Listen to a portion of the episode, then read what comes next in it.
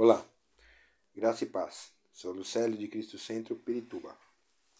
Semana 4. Esta semana falaremos sobre cuidado e criação. Então leia comigo em João no capítulo 12, do versículo 24 ao 26. Digo verdadeiramente que se o grão de trigo não cair na terra e não morrer, continuará ele só. Mas se morrer, dará muito fruto.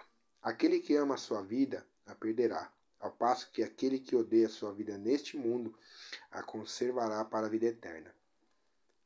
Quem me serve precisa seguir-me, e onde estou, o meu servo também estará. Aquele que me serve, meu Pai o honrará. Falaremos esta semana sobre uma senhora agricultora que fala a respeito do seu trabalho, assim trazendo um paralelo às nossas vidas nas mãos de Deus. Então vamos lá. Ela começa dizendo: Na primavera, no final do dia, disse Margaret Atwood: Você deve cheirar a terra. É por isso que, para muitos de nós, a primavera não começa oficialmente até que levemos para casa pacotes de semente e mudas de plantas do viveiro. Claro, nossos propósitos neste momento são inteiramente mercenários. Não estamos muito interessados na adolescência das plantas. São os frutos da maturidade que buscamos. Fatias de tomate para hambúrgueres, feijão e arroz para todos os dias, batatinhas para aquela sopa em dias frios.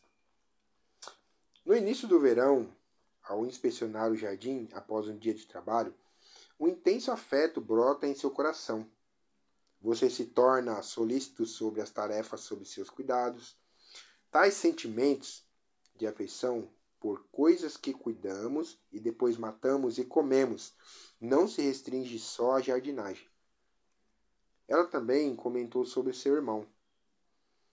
Ajudei meu irmão com o trabalho necessário no açougue, e não acho nada contraditório vê-lo triste com a morte de seus animais, mesmo que ele saboreie as costelas grelhadas e o cordeiro da Páscoa que estão por vir.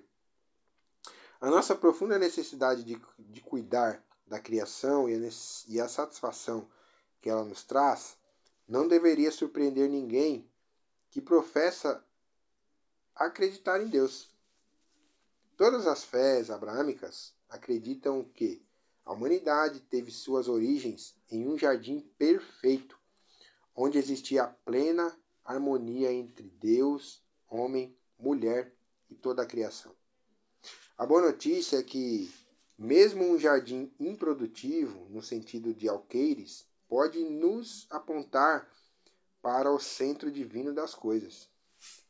Em suas parábolas, Jesus frequentemente usava falhas agrícolas para provar um ponto, ele diz: o figo amaldiçoado que murchava, a boa semente em fins, sem fins lucrativos, em solo rochoso, e o joio e cardos que cresciam entre trigo. Ele parece sugerir que, mesmo em um jardim medíocre, há muito que podemos aprender que seja bom. Se você cuidar de um jardim, logicamente ele o tornará generoso. Aqueles tomateiros que cabem tão bem no banco de trás no seu carro, em maio, no início de agosto, eles podem produzir 10 quilos extras por semana. Que colegas de trabalho desavisados. Com o tempo, porém, nossa generosidade egoísta pode se tornar em algo mais frutífero espiritualmente. Gradualmente, você percebe que dar o seu melhor é a sua própria recompensa. A jardinagem nos traz e nos ensina que a menos que uma semente caia no chão e morra, ela permanece apenas uma única semente. Mas se morrer, dará grandes frutos. O mesmo acontece com as nossas vidas. Somente quando morremos para o, para o eu podemos produzir frutos que trazem glória a Deus.